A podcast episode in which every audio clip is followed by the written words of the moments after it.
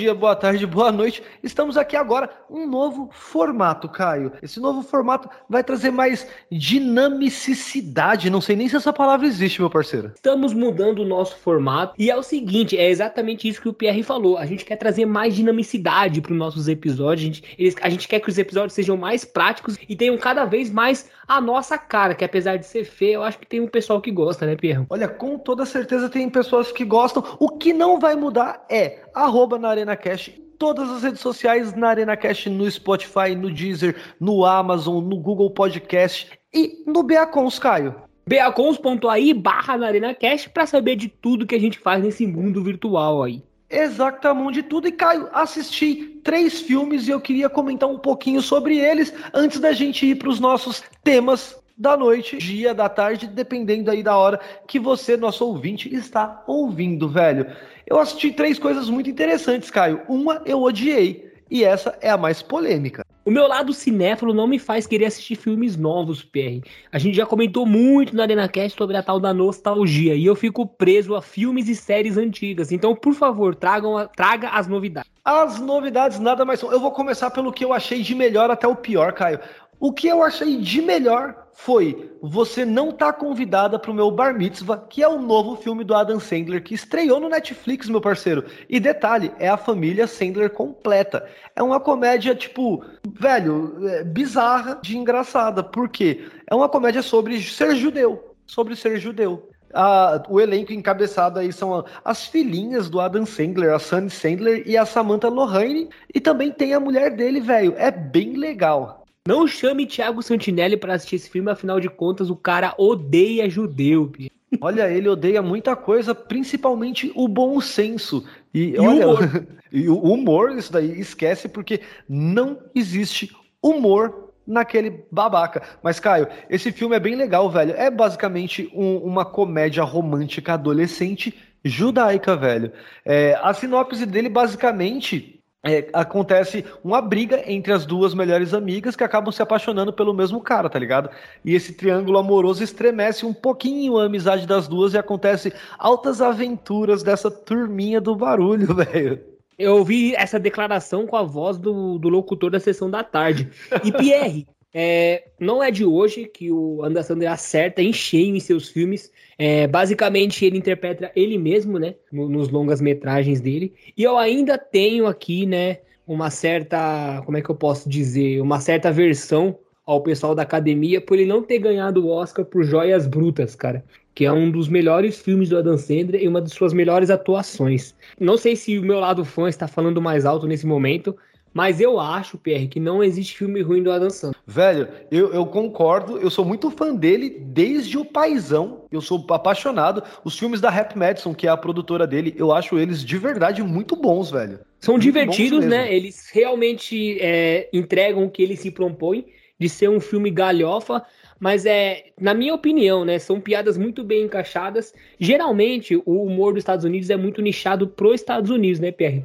Eu acho que não é o caso do Adam Sandler. Quando ele traz o humor dele lá em Gente Grande, é, no próprio Paizão também. Não sei se a dublagem brasileira ajuda muito nessa parte, mas enfim, eu consigo me divertir bastante. Olha, eu, eu, gosto do dublador do Adam Sandler, gosto bastante. Eu gosto muito do Adam Sandler, então, tipo, eu sou o passador de pano putinha, cadelinha do Sandler, velho. E aí, Caio, outro filme é um filme de orçamento de 16 milhões de dólares do diretor Patrick Wilson, que base, nada mais, nada menos é que Insidious, A Porta Vermelha, que é o sobrenatural, velho. Muito bom, é só... muito bom, muito bom. Eu acho que episódio, acho que o episódio passado a gente falou de séries, né? A gente já vai abordar uma delas aqui hoje nesse episódio, mas enfim, cara. É uma Sobrenatural é uma daquelas séries que resiste em terminar, né, PR? Assim como o Jigsaw lá, Jogos Mortais, é uma série que, que tá há bastante tempo aí. A franquia já dura bastante tempo, cara. E eu não sei, você conseguiu assistir esse novo filme do Sobrenatural? Olha, é, é, maravilhoso o Patrick Wilson voltando aí mais uma vez, né? O quinto filme da saga. E, tipo, o Patrick Wilson, além de diretor, ele interpreta o Josh Lambert, velho. E, velho, teve uma, a separação e tudo mais. É, volta aí o Patrick Wilson fazendo é, as loucuras dele, tipo, achando que é maluco, porque tem contatos com espíritos, velho. E ele eh, segue pro leste, deixa o filho dele, o Dalton, na faculdade. E os demônios voltam a reprimir eles do, do passado. É basicamente aquela fala do, do jornal no Harry Potter lá, assombrado pelos fantasmas. Os olhos lacrimejando, assombrado pelos fantasmas do passado, velho. Exato, exato. É uma das minhas cenas preferidas do livro do filme. Tem. Que é o Harry. Filme, filme. É, no, na verdade, essa declaração do é Pierre realmente, realmente tem no filme. Mas o que eu tô falando é a minha passagem preferida do, do, do, do livro, que é quando, assim que o, que o tio do Harry morre, a parte do Enigma do Príncipe, ele chega a conversar com um dos fantasmas para saber se ele consegue retomar o contato com o tio dele.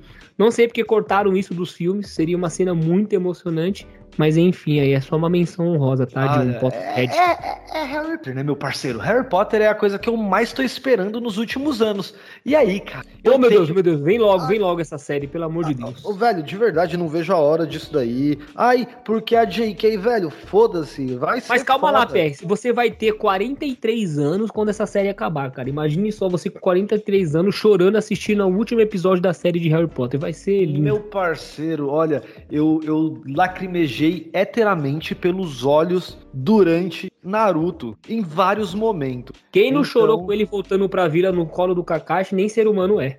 Mano, se você não se emociona com algumas mortes que tem ali, você não é gente, você não é humano. E aí, Caio, tem a grande decepção que é o que? Eu falei que um filme de 16 milhões acabou me deixando feliz. Foi um filme que eu gostei, que foi o Insidious. O filme do Adam Sandler, ele gastou ali por volta de 25 milhões também. Foi um, um, um custo razoável para cinema, quando é um cinema mais básico. E aí eu tenho a tristeza que vem do diretor e roteirista de 250 milhões de dólares, James Gunn, que é Os Guardiões da Galáxia Volume 3. Meu parceiro. Aí tá. Chris Pratt, Zoe Saldanha, Will Poulter, Sean Gunn, tá ligado? Toda aquela galera, o Vin Diesel. O filme é péssimo. É um besterol mal feito. Para mim, é 250 milhões de dólares dava para contratar uma, uma equipe de CGI muito melhor. Eu fiquei decepcionado. Por quê?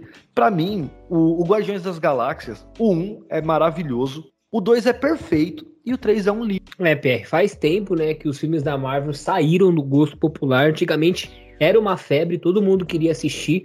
Como você bem trouxe, Guardiões da Galáxia 1 e 2 foram simplesmente perfeitos, mas eu acho que como o pessoal viu que deu certo esse lado mais bem-humorado dos filmes da Marvel, eles resolveram exagerar. Eu tô falando isso baseado só na sua opinião do que você acabou de dizer, porque eu não assisti o filme. Caio, Mas, é galhofada demais, velho. É, faz tempo que a Marvel vem vacilando nos seus filmes, né? É, a DC também não fica muito atrás.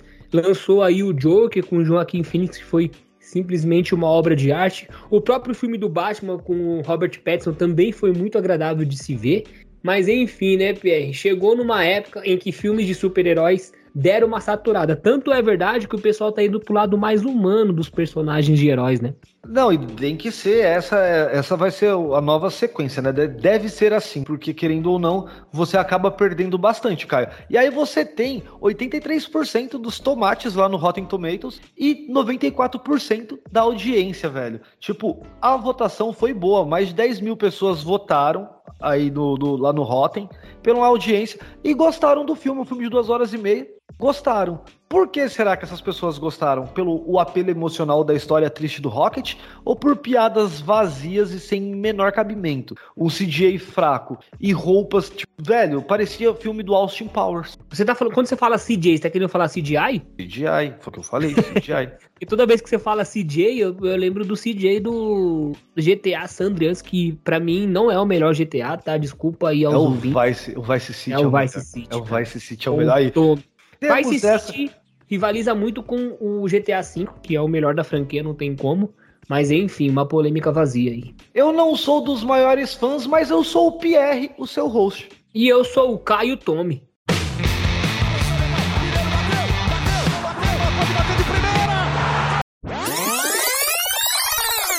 A abertura não será mais essa, mas não tivemos tempo de preparar uma nova.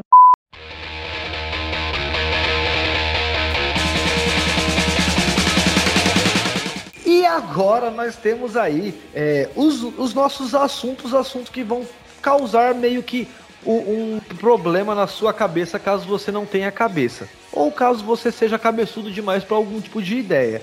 Temos três coisas aí, são três? Eu nem lembro se são três ou quatro coisas. Eu sei que são algumas coisas, Caio. Bom, já que o PR se esqueceu quais são os temas de hoje, de hoje eu vou fazer o favor de trazê-los à tona. É, os temas de hoje são seis anos de La Casa de Papel, é, dividiu né, opiniões. Tem muita gente que adora essa série, tem outras pessoas que não gostam tanto assim. É, Faustão e o seu coração novo, Pierre, muito polêmico. E atualizações do caso Haluco, vejam só, o que tava ruim piorou, Pierrão.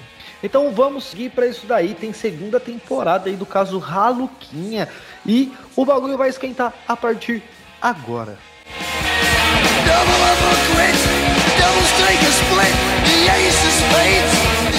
Vamos aí, Caio, seis anos de La Casa de Papel, série que divide até hoje corações, principalmente por algumas perdas que a gente teve durante as temporadas aí. Para mim, até hoje, a morte da Nairobi é muito sentida, velho. PR já não é de hoje, né, que é, produções que não são de Hollywood ou que não são norte-americanas ganham o coração do público brasileiro. Um exemplo disso são os doramas coreanos, né? Que muita gente aqui do Brasil gosta. É, devo confessar aqui é, que é mais no público feminino, não sei por qual motivo, mas enfim, La Casa de Papel é uma série produzida na Espanha, né? Ela chegou aqui no Brasil sem muito alarde através do Netflix e fez um sucesso estrondoso, assim como fez o Round 6, né, PR? Mas La Casa de Papel é, foi um divisor de águas. E para quem não lembra, teve participação do, da nova estrela do Al Hilal, menino, quer dizer, adulto Ney. Olha, é, essa participação foi uma das coisas mais bizarras e absurdas que eu vi na história do, da, das películas cinematográficas aí. Mano, La Casa de Papel é uma série muito bem elaborada, eu gosto bastante, só que já deu a inserção de alguns personagens ali na última temporada foi muito boa, por exemplo, o Gandia. Ouvi até falar sobre uma possível sexta temporada, contando um pouquinho mais sobre a história desse policial malvadão aí.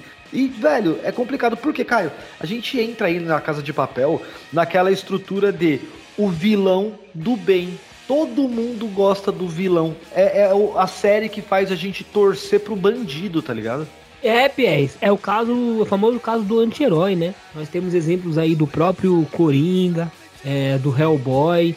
Quem não gosta de um anti-herói, né? E o professor é um anti-herói porque é muito inteligente o plano que ele bola ali.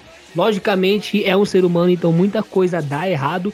Mas enfim, a gente acaba sempre torcendo para que eles consigam concluir o roubo e todo mundo saia cheio de dinheiro ali. Velho, e querendo ou não, você pega aí mais uma vez o dinheiro voltando para Portugal, né? Porque se você bem lembra, o dinheiro vai para onde? Tem uma das cenas mais emblemáticas lá do Palermo falando que a América escravizada veio atrás do seu ouro de volta. Mano, é, é, uma das coisas mais maravilhosas, tá ligado? Tipo, e aí tem algumas perdas, claro, a gente perde muita gente. Parece até que o diretor de La Casa de Papel se inspirou bastante no J.J. no J.R.R. Martin lá nas Crônicas de Gelo e Fogo e saiu matando geral, né, Caio? Que era pra gente não sentir saudade. E, velho, são seis anos da série. Pra mim, é uma série é, muito já, já nostálgica, tá? Eu não queria que tivesse mais uma temporada, de verdade. Não sei se terá, porque são apenas boatos da internet, né, velho? Pierre, a minha opinião sobre série é uma opinião meio clichê, que é, que é a seguinte: se você ame, deixe a ir. Como por exemplo, eu sou fã, inclusive tô assistindo de novo todas as temporadas de Grey's Anatomy. Mas, mano, a série tem 23 temporadas. Eu acho que os atores, eles realmente viraram médicos, se formaram em medicina. A Grey, até, é a, a, Grey até saiu fora, né, velho? É, agora é só Anatomy, né? É, chega é que eu, eu, não aguento mais. Mano, essa, essa linha ficou muito fácil porque você tem ali, ó, Plantão Médico, Chicago Med, Chicago, tá ligado? Um monte de outras coisas. Dentro disso, tem uma outra série que eu gostava bastante, que eu não lembro o nome agora, que ela é do, do Globoplay no Brasil. É... Tem a 911, então é um formato fácil, é um formato que todo mundo digere com muita facilidade. Eu gosto, só que eu tenho um problema com, com perda de personagens que eu gosto. Então, eu fui assistir Homeland. Quando o Brod morreu, eu parei de assistir. eu fui assistir o Grey's Anatomy. Alerta de spoiler. É, pessoal, pessoal, não é mais spoiler que já tem mais de 10 anos, então, por favor. Spoiler Não, é... segundo você, segundo você, a regra do spoiler é só fatos históricos. Não, é porra, é que aí também não dá. Eu vi o pessoal aí, ai, nossa, eu não quero spoilers de Oppenheimer. Qual é o spoiler Ai, de Deus, Oppenheimer, com mano? spoilers de Friends. tipo, ai, não me vem com spoilers de Two and a Half, man. Ah, vai pro caralho. Não, então, tipo, sejamos sucintos aí nessa brincadeira, porque assim, uma coisa é, sa- mano, quando sai um filme novo, pra você ter noção, e eu não vou assistir no cinema porque eu não gosto do cinema português. O cinema aqui em Portugal, ele tem intervalo e pra mim quebra todo o tesão de estar assistindo o filme. Jesus. Tem ali nos oito, tipo, na metade do filme você tem oito minutos de intervalo e, mano, pra mim quebra todo o tesão de estar ali. Você tá engajado no filme, tá ligado? Então, pra mim não dá. Eu não gosto. Tem gente que acha legal, ah, dá pra ir no banheiro, ah, dá pra ir comprar uma pipoca, dá pra comprar uma Coca-Cola. Eu não acho legal. Ponto. Você acha legal, o problema é seu também. Você quer falar que você acha legal no seu podcast, você faz um podcast e fala que você acha legal. Eu não, eu acho ruim. Eu acho realmente ruim. Mas assim, eu até me é, o spoiler ele não serve pra coisa para coisa já tá passada, velho. Então, depois das mortes de algum igual, depois da morte do do Ragnar, velho. Pra mim Vikings ficou uma merda. É, não assisti. Como eu disse em alguns episódios atrás, eu sou da antiga escola do Spartacus, então quando eu fui assistir Vikings não me interessei, e quando eu fui assistir as Crônicas do Gelo e Fogo também não me interessei. Eu acho, eu, eu acho, tipo, as crônicas de Gelo e Fogo aí, o Game of Thrones, eu acho péssimo. Não, não, ai, Game of Thrones é a maior série de todos. Não, não é, mano. A maior série de todos os tempos é Breaking Bad. Ponto. Não tem discussão sobre isso. Não existe discussão sobre isso. Agora, tem uma discussão, Caio, que vai deixar a gente aí bem preocupado, que é o quê? Caso do gordão favorito da televisão brasileira. E, mano, eu vou falar uma coisa pra você. É, esse caso, ele é bem bizarro. Por quê? O Calma, apresentador... calma, calma na opinião antes de você dar. É, não tem como não ser polêmico agora, galera. Eu vou aproveitar esse intervalo para vocês é, seguirem a gente lá no arroba na Arena Cash em todas as redes sociais e também no beacons.aí barra na Arena Cash para saber de tudo que a gente faz nas redes sociais, na internet, em podcast e a gente, quem sabe, no YouTube também. Por favor, PR, prossiga. Caio, no dia 8 de agosto de 2023, ano da gaivota, o apresentador Fausto Silva, velho, ele foi internado lá no, naquele hospital dos boy, qual que é? No Albert Einstein. Lembre-se muito bem que quando Casagrande foi pego, né, com entorpecentes, ele tava meio alterado, a primeira coisa que ele disse foi: "Me levem ao Einstein, me levem ao Einstein". Ele queria, na verdade, ir ao Heisenberg, eles erraram, mas tô, tá ok. Mano, assim, o Faustão ele foi hospitalizado por causa de, de, de uma falência cardíaca, de falência cardíaca, e foi considerado prioritário. Ok, vamos aí. E aí a gente entra no caso, que é o quê? Um grande apresentador da televisão brasileira, um dos maiores ícones da história da TV brasileira, querendo ou não, foi hospitalizado em um país onde as realizações de transplante de órgãos, Caio, são feitas pelo Sistema Único de Saúde. Então, PR, o SUS ele engloba não só os transplantes que são feitos em hospitais públicos, como também engloba o que são feitos em hospitais privados. Então, independe de onde você está sendo atendido, existe uma fila, né? E existem critérios que te posicionam nessa fila. Então, vamos deixar bem claro isso aí. Sim, sim, existem alguns critérios e assombrosamente todos esses critérios foram atingidos em oito dias pelo Fausto Silva, velho, que já passou pela cirurgia no, no, no domingo do dia 27 de agosto, ali cerca de 12 dias após todo o ocorrido. Então, assim, é, onde chega toda essa discussão, Caio? Nós temos no Brasil uma fila de transplante de órgãos. Ela, ela abraça 65 mil pessoas. Dessas 65 mil pessoas, 386, isso são dados do Ministério da Saúde, 386 estão à espera de um novo coração, de um novo bem para chamar de seu ali, tá ligado? E essa fila, Caio, ela varia entre 2 e 18 meses. E aí ela conta com a questão cronológica, além da questão cronológica, né, a gravidade, compatibilidade do doador e outras cocitas, mas só que No ano passado, no ano de 2022, também fonte do Ministério da Saúde, velho, de 432 pessoas que estavam na fila, certo? Reduziu a quantidade. Por que reduziu a quantidade? Porque dessas 432, 24% dessas pessoas foram de arrasta para baixo, tá ligado? Elas foram sem coração novo, 105 pessoas a menos são dados do Ministério da Saúde. E aí, aonde fica o que de grande questão? Quantas pessoas vão ter que aguardar, pra, vão ter que aguardar agora, porque incrivelmente em 12 dias o, o Faustão ele atinge todos os pré-requisitos para transplante. E eu queria bater na tecla, né, dos requisitos mínimos, que basicamente são três, né, PR, que é o grupo sanguíneo, ou seja, a pessoa tem que ser é, compatível com o sangue do doador. Peso e altura da pessoa, por exemplo, uma pessoa magrinha não pode doar para uma pessoa, no caso do Faustão, um pouco mais cheinha, então tem que bater isso aí também. E a questão do tempo de filha. E aí também entra, né, Pierre, a questão geográfica, né? O coração não pode estar muito longe para a pessoa receber, porque tem a tal da isquemia, né?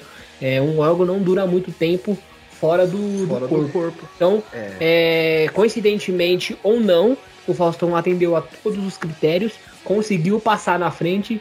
E eu não me engano, é, se eu não me engano, a notícia que eu li na, na reunião de pauta é, fala que ele ficou na fila aí durante uns sete dias apenas, né, Pierre? Se não me engano. Sim, ele, foram sete dias, sete, oito dias e doze dias até o transplante. Velho, assim, entendam.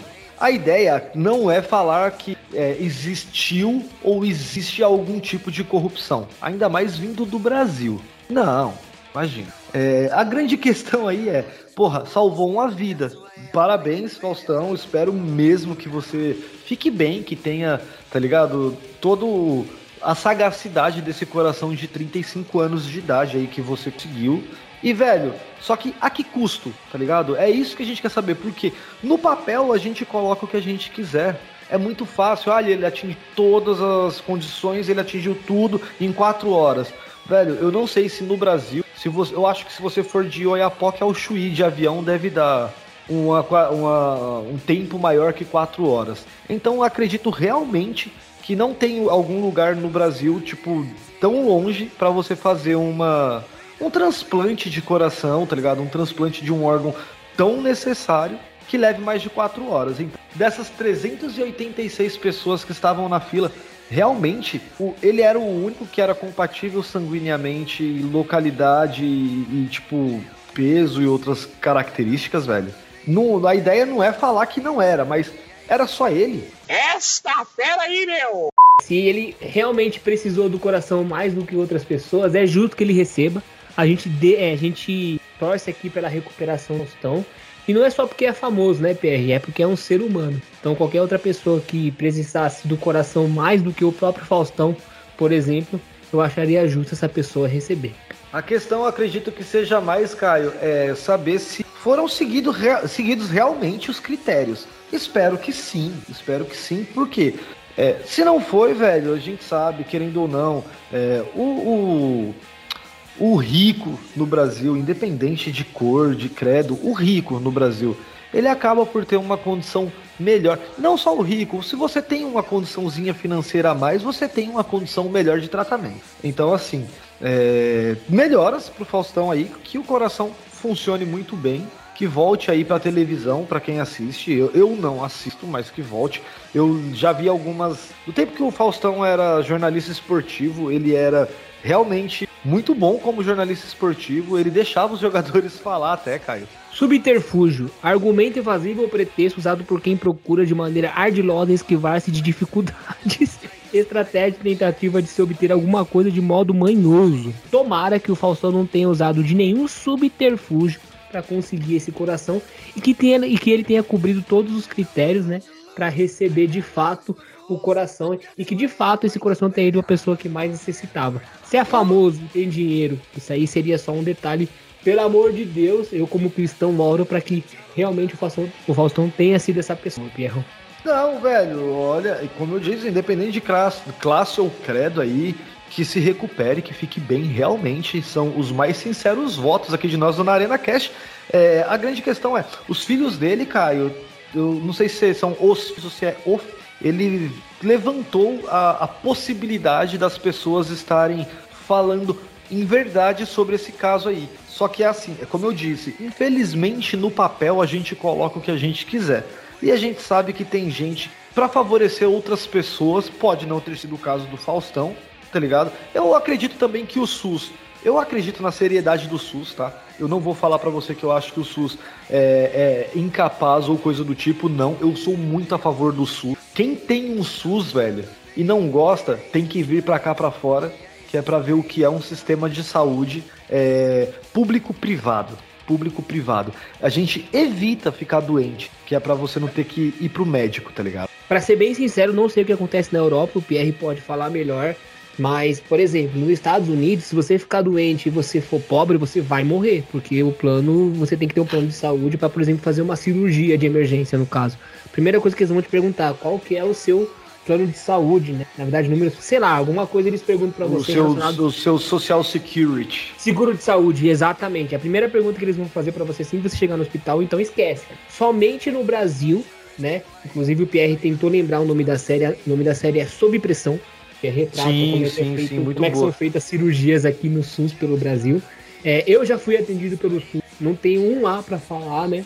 É, muitas pessoas conseguem sim fazer as suas cirurgias, conseguem salvar as suas vidas através do SUS. Então, é a minha maior admiração pelo Sistema Único de Saúde do Brasil é, só saindo daqui mesmo, o, o, o Pierre, para entender o tamanho que é o SUS, cara. Então, cara, eu queria deixar essa nota para ele. Há seis meses, há seis meses, a minha mãe operou os dois olhos pelo SUS. Eu sofri uma fratura exposta aos 12 anos. Eu destruí o meu tornozelo. Cirurgia realizada pelo SUS. Eu fiz uma cirurgia de hérnia quando eu era criança ainda, pelo SUS. Então, tipo, meu irmão teve a apêndice estourada e foi salvo pelo SUS, porque já era caso, um caso mais periclitante, tá ligado? Então, assim, quem sou eu para falar mal do SUS? Sabendo que o meu filho nasceu em um hospital privado no Brasil e eu tive que recorrer a ele ir pro SUS, porque as condições do hospital privado eram medíocres, eram ridículas. É o Hospital Portinari, que fica na Vila Piauí, em São Paulo, aí próximo a Pirituba, tá ligado? Foi a maior desgraça na nossa vida, mas olha, paciência. E o SUS fez com que nós, tá ligado, tivéssemos a felicidade de ter o nosso filhinho aqui até hoje. Então, assim, Caio, é, como eu disse, a ideia não é é, falar mal do SUS nunca. O SUS ele é um absurdo. Saiam do Brasil, vocês vão descobrir. Nos Estados Unidos é desse jeito. Aqui em Portugal é um pouco diferente, tá? É, eles basicamente te baseiam pelo quanto você ganha. Se você ganha mais, você vai pagar mais. Se o seu escalão é X, você vai pagar X, tá ligado? Então, tipo, se você tem um escalão mais baixo, você paga mais barato. Crianças até os 12 anos não pagam. Eu fui já algumas vezes ao médico, duas vezes ao médico, duas vezes por cálculos renais, doença de velho. E, mano, de verdade, eu fui muito bem tratado e não precisei pagar. Mas eu sei, por exemplo, com um amigo meu, a mulher dele, ela teve um problema, ex-mulher dele até teve um problema aí de saúde, e só a ambulância ficou 200 euros, pai. Jesus amado. Não adianta converter, né? Não, é, esquece. Mas que pareça caro.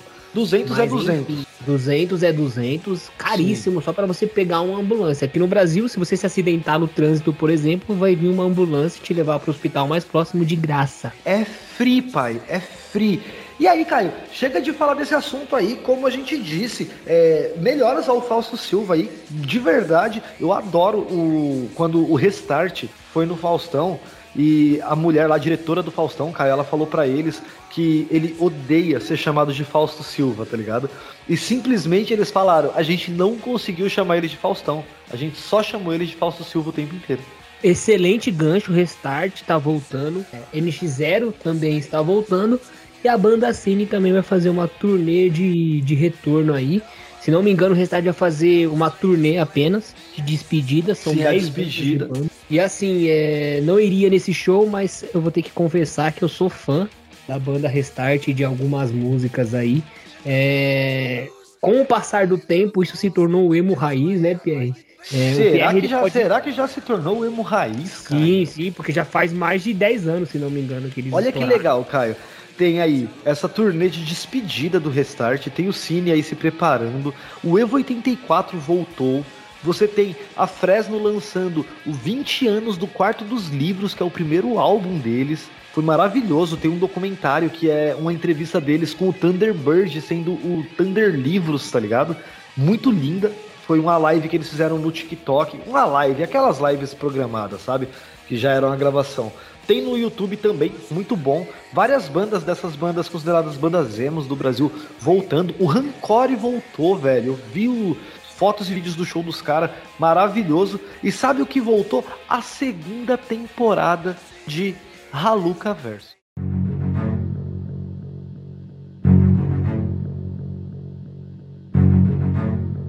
É, Pierrão, parece que liberaram o Wi-Fi no hospício, cara. O que é esse caso Haluca? Pelo amor de Deus, alguém faça eles pararem. Haluca Verso é o Arca brasileiro, velho. Basicamente, Arkham City brasileiro. E, mano, aí entra o perigo. Por quê? São vários probleminhas e probleminhas que, velho, tá, tem o pessoal aí querendo zerar o Código Penal, Caio.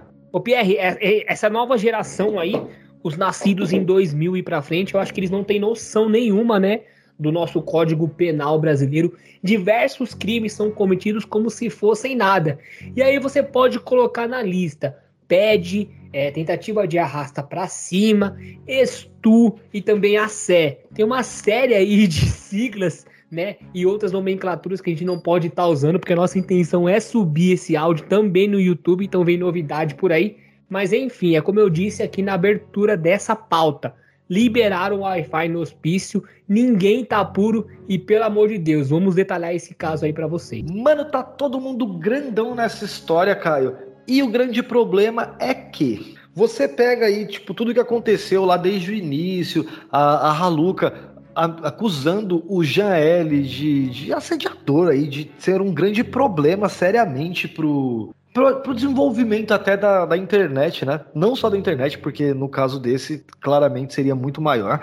E quando o Haluca nasceu, Pierre, ele acusou um médico de assé porque deu um tapa na bunda dele. Eu não duvido, eu não duvido, tá ligado? Eu não duvido. E falou que a mãe dela também teria passado os órgãos genitais na cara dela. Porque, Exatamente. Olha, é, é, um Continue, problema, velho. É, é, um problema porque assim, velho. É, entraram personagens novos aí nessa segunda temporada do Haluca Verso, Caio. E aí você tem desde inúmeros crimes sendo cometidos, a tentativa de estupro, a, a, a sé... velho, agora tem casos de Pedro nesse meio, tem tanta coisa acontecendo. Será que o Pedro está mesmo nesse meio? É, a situação ficou mais grave, né? É, pra gente resumir a história toda, tudo começou, né?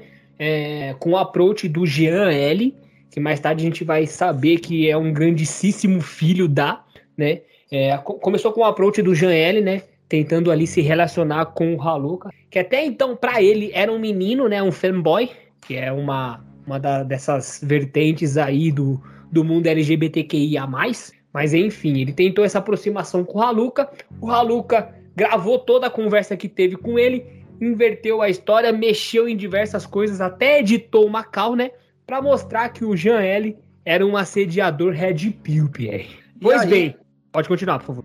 E aí conseguiu, né, velho? Basicamente, o que ela conseguiu, ela, ele, né, no caso, se identifica como menino. Eu me identifico como um Xbox, Caio. Eu me identifico muito bem como um Xbox. E ela se identifica como um menino, então é ele. O Haluca, velho, começou a colocar as asinhas de fora até que o grandioso herói de toda essa história se apresentou ainda no final da primeira temporada, Caio, que foi o Yanni. O Sim, o verdadeiro para salvar. É o mártir da, da decência. O verdadeiro Kira, né, Pierre? O, o responsável por arquitetar, né? E defender o indefensável. Continuando toda essa história aí, é, depois que o Haluka acusou o Jean L de assédio, né? Ele tentou provar, primeiramente, que realmente o Jean assediou ele. Depois a gente viu que o, o Jean, na verdade, o Jean trouxe as provas que isso realmente não aconteceu. Teve o Digo entrando na história mostrando que realmente o Haluka inverteu toda uma situação para ele se provar certo, quando no final ele não estava certo. E o Brasil inteiro, ou pelo menos parte do Brasil que acompanhou essa história maluca aí, viu que o Jean não tinha de assediador, não tinha nada de assediador, né? Como o Haluka pregava, Pierre. E aí entra nosso querido anti-herói aí, o Yanni, o verdadeiro Kira, para tentar defender o indefensável. E aí ele lançou, né, Pierre? Dossiê parte 1, dossiê parte 2, dossiê parte 3 e dossiê parte 4. 1, pior que o outro, Pierre. Uma coisa tenebrosa de se assistir. Enquanto todo mundo tava pensando, velho, que o Jean L era apenas um comedorzinho de esfirras de chocolate, ele deu a real cara dele, cara. E a real cara dele vem agora nesses últimos episódios aí, que de tudo que vem sendo vazado, velho. Já bateram aí, como a gente disse no último episódio, no Stott, o Stott ele tá bem envolvido. E agora, quem tá bem envolvido também, além de ter voltado, né? O, todo o envolvimento, é o tio Jin, velho. O tio Gin, tio Jin. Não sei até hoje como que pronuncia o nome desse cara. Eu acho que é tio Jin, mas ok. É, mano, esse cara, da, do meu ponto de vista, ele é o cara mais burro da internet brasileira hoje, depois de todo esse caso, tá? Porque ele, teoricamente, nessas novas, esses novos momentos aí, Caio, ele, além de ter sido enganado, cabaço do Raluca, exposto, humilhado, tratado como um lixo, ele tem, segundo ele, uma cal que ele gravou. E todo mundo gravando as causas, assim como a gente. A gente também grava as nossas causas, Caio. Será que nós somos o próximo Raluca? Exatamente, a gente grava a cal aqui para saber, para trazer, né, novos assuntos aí, novas pautas. Vamos começar a fazer isso porque é o que dá conteúdo na internet, né? Então, cuidado ao falar com a gente, nós vamos gravar a sua cal. E velho, simplesmente diz ele no Twitter que em 24 horas, a partir do dia 28, ou era 29 de agosto, agora não sei ao certo, mas foi aí no dia 28 ou 29, ele daria 24 horas para que o Haluka falasse para o mundo sobre um possível caso, possível, é, caso de acesso à chance de Pedro, cara. Olha o nível que essa história tá chegando. É, o Pierre deu uma avançada na história aí, né? Eu tava fazendo um resumo, mas é isso mesmo, viu, Pierre? Saiu, né, o quarto vídeo lá do dossiê, onde o Haluka bateu, o Yanni bateu muito no, no Stott, né? Dizendo que ele era o mentor por trás de tudo aquilo. Inclusive, nesse quarto dossiê, o Yanni trouxe também a Rebeca, que seria uma agente infiltrada do próprio Yanni. E aí, depois de sair o quarto dossiê, saiu o vídeo do Stott com Haluka, né? Fit Haluka, Fit Rebeca, Fit Jean L e Fit, olha só você, Core, né? O Core mesmo, naquela polêmica lá. Nesse vídeo, o Stott trouxe algumas coisas, inclusive algumas caus, né? Entre os envolvidos aí, é, dando, dando vazão que o, que o Yanni seria um assediar, né? Vocês completem a frase aí. É, enfim, isso saiu né, na mídia. É, depois o Yanni veio a público dizendo que tinha provas que isso tudo era uma mentira. E aí aparece um novo personagem que é o tal do Molinari, né, Pierre? O Molinari, ele tinha algumas conversas, algumas caos brutas, né? Provando que um, né, a Rebeca tinha acusado ele injustamente de, de assédio também. E, inclusive, além de ter acusado o, esse Molinari que apareceu, ela também tinha feito um BO contra o GAL. Então, de novo, o GAL foi taxado pela mesma situação. É, enfim, é, o, o Mulinari trouxe algumas provas. Inclusive, ele trouxe uma prova muito contundente, PR, de uma call entre Haluka, Jean L e essa Rebeca aí, combinando o que, que eles iam falar nessa call para poder soltar no vídeo resposta lá do Stott. Então, tudo que o Stott fez naquele vídeo, que inclusive me induziu ao erro, eu até conversei com o Pierre e falei assim: ó, nessa história toda, eu não, só não acredito que o Haluka tenha sido assediado. De resto, eu tô com isso. Mas enfim, PR, saiu né, essa prova contundente, como eu disse, onde esses três personagens mais malucos de todos, que é o Haluka, o Jean L e a Rebeca, combinando numa call o que seria vazado numa call.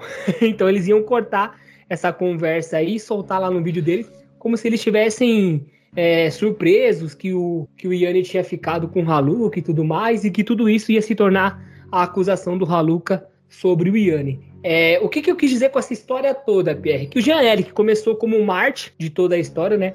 Todo mundo ficou do lado dele no começo, e aí ele me aparece ao lado do Yanni, é, chocando todo mundo, né? Todo mundo ficou extremamente decepcionado com isso. Aí depois teve a acusação do Haluka sobre o Yanni, certo? Né? É, e aí é, sai essa prova contundente no Molinari, é, mostrando que o Jean L sabia de toda essa manipulação para acusar o Yanni e assim, na minha opinião, o Yanni é um cara prepotente, né? Ele tem complexo de Deus, ele se acha um personagem de anime, é um cara intancável de se assistir ou de se ouvir, como disse o Orochinho. Mas nessa história, infelizmente, ele estava certo, Pierre. E essas três pessoas que são mais malucas do que ele se provaram umas grandíssimas filhas da, Ô, velho, olha, eu vou falar uma coisa para você. É, a, a Cal, velho, eu tava vendo o vídeo da, da Bianquinha, tá ligado?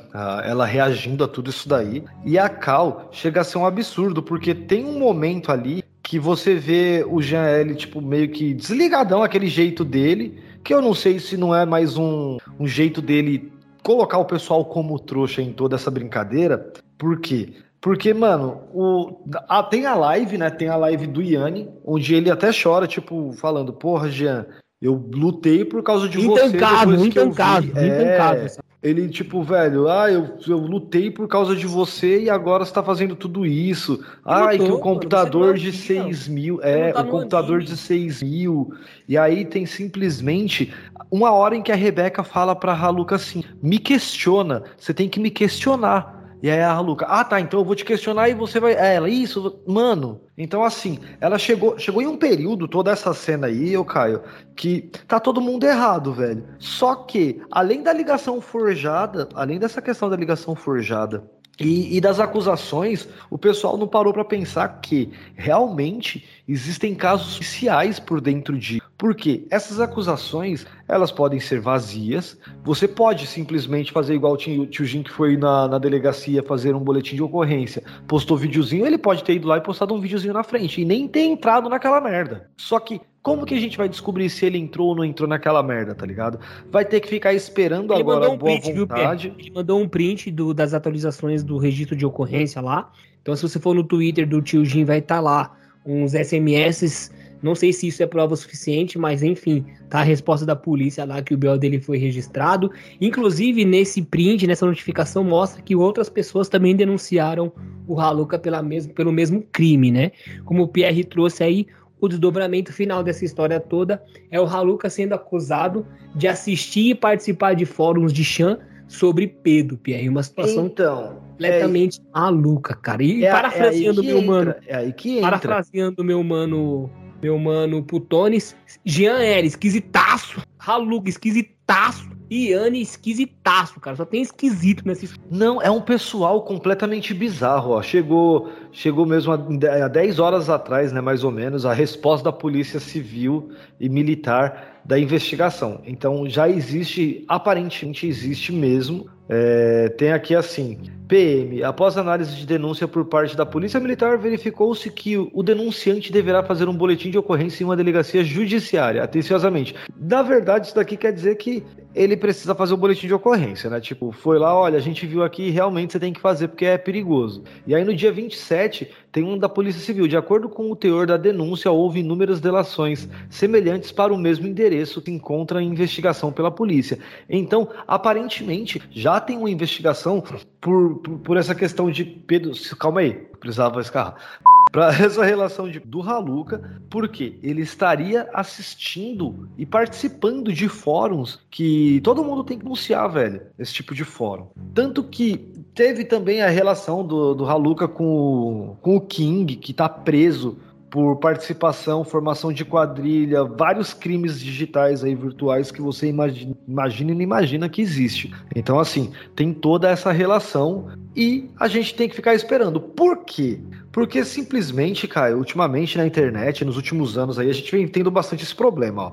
A gente teve esse problema com, com o Japinha do CPM 20. Aí a gente. E detalhe, esse problema do Japinha do CPM 22 era de uma menina de 17 anos lá em 2000 e lá, tá ligado? E a mina hoje já é maior de idade, não sei o, qual foi a questão que ela foi atrás disso, se ela se sentiu é, violada realmente, concordo, deve ir, tá no seu direito, só que eu não sei se o certo seria você deixar passar tanto tempo, mas ok.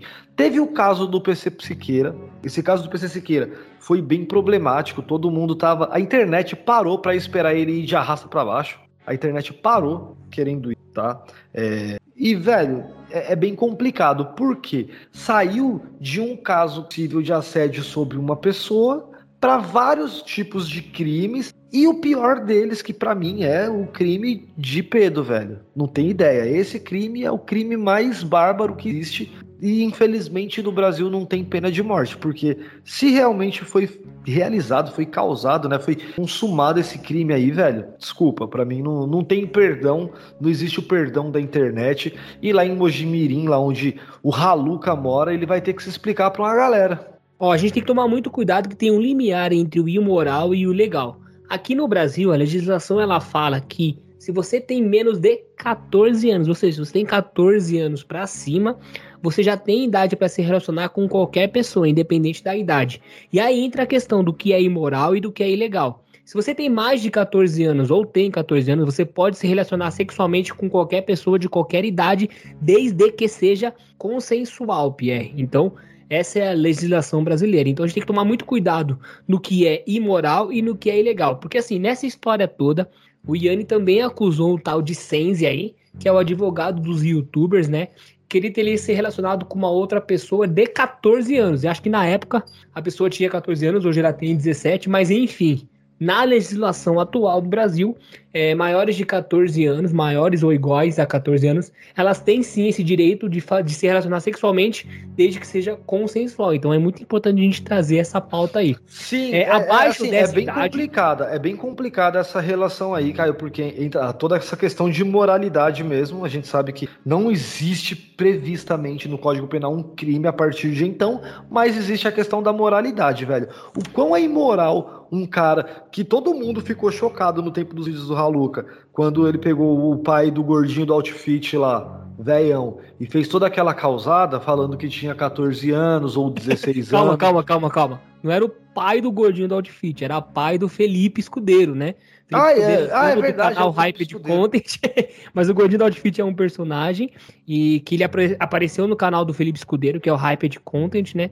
Mas enfim, era o pai do Escudeiro lá, não o pai do Gordinho do Outfit. Tá dentro só essa, do, só tá essa ata aí. É, tá dentro do, do mesmo âmbito aí, o pai do Gordinho do Outfit, a partir de hoje, se ele não quer ser, ele se fudeu, porque ele vai ser.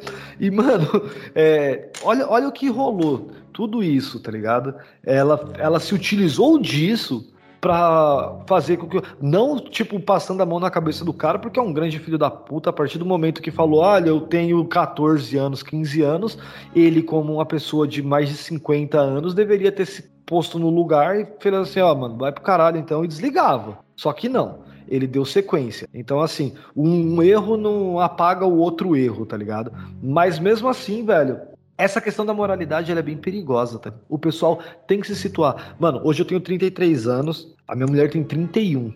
E eu realmente, eu não acho que nem digno, tá ligado? Eu com 33 anos, vamos supor, separo da minha mulher e vou lá, hum, vou namorar com uma menina de 14 anos, tipo, velho, é, é, bizarro, é absurdo, tá ligado? É asqueroso, porque você vai estar tá se utilizando de uma condição, tá ligado? Que a sua idade te dá para que isso aconteça, velho. É, e muitos dos casos, né, Pierre, que a gente vê aí de assédio, de, falei a palavra, de assédio contra as mulheres, né, vai muito de encontro a isso, né?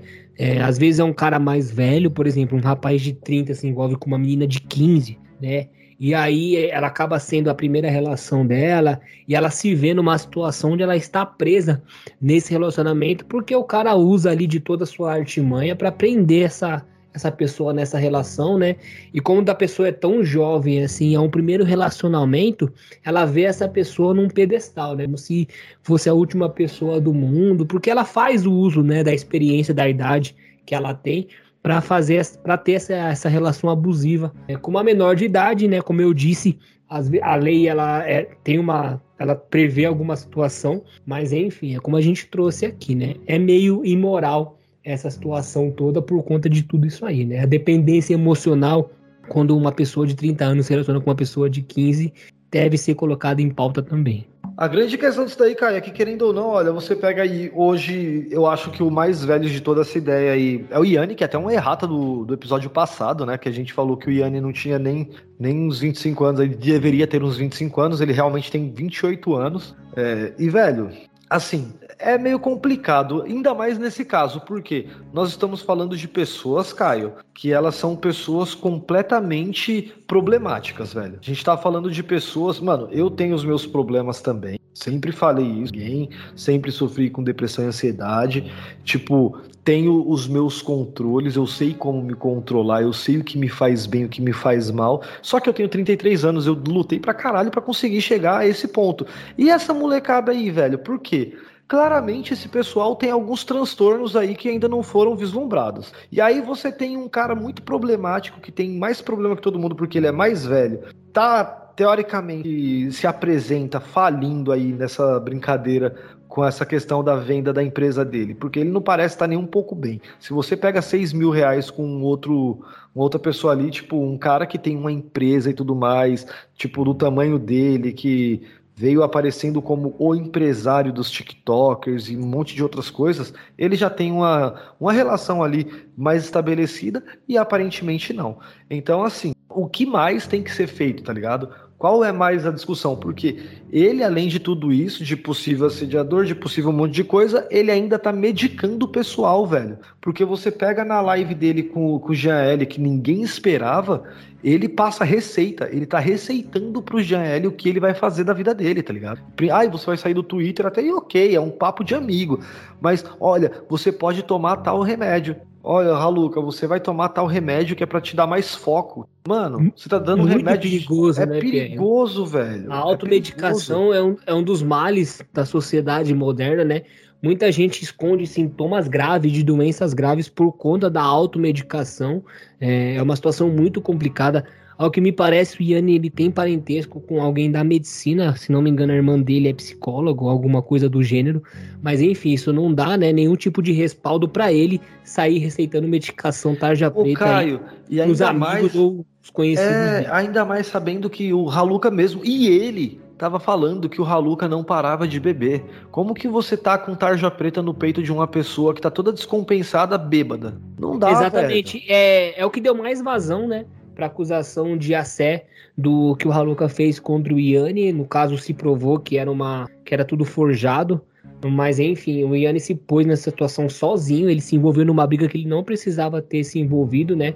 Como eu disse, eu acho que ele tem complexo de Deus, ele se acha um personagem de anime, né, Pierre? Ele se, se viu numa situação atual, essa situação atual dele foi tudo por conta das consequências dos seus próprios atos. É, eu, particularmente, não gosto do Yanni. É, tudo que ele apresentou até agora foi um circo de horrores, né, BR?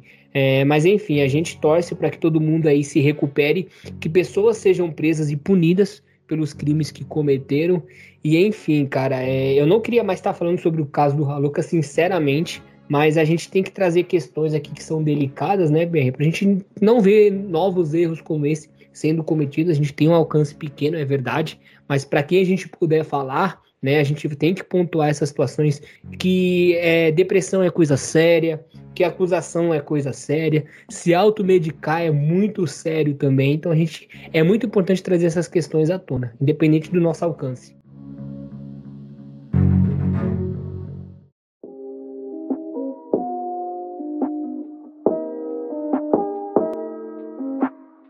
Você que ouviu até aqui, velho, fica ligeiro, fica esperto, porque a gente vai trazer muito mais coisa. A gente vai falar sobre muita coisa importante aqui. É, o barulho agora vai ser um pouquinho diferente. O barulho, a ideia do barulho agora é ser até um pouco mais discutível. Então, se você tem ideia sobre algum programa, se você tem ideia sobre algum tema que você quer ver a gente debatendo sobre, você pode mandar pra gente também. A gente vai ficar muito agradecido.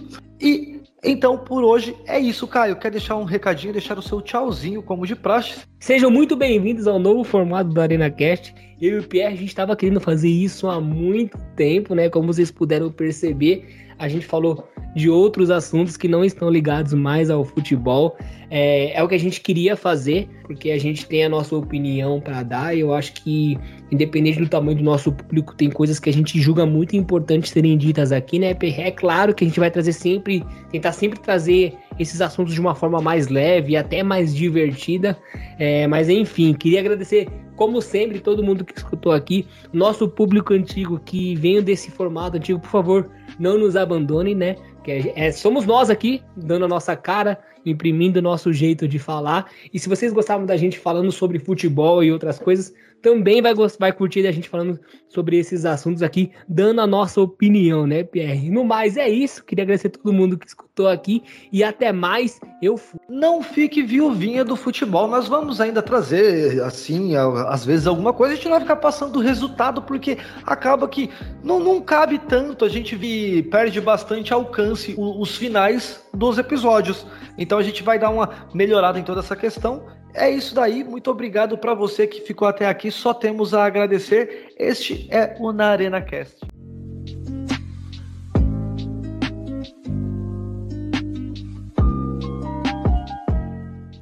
Não tem mais apito árbitro. Eu tenho que criar outra coisa, tá ligado?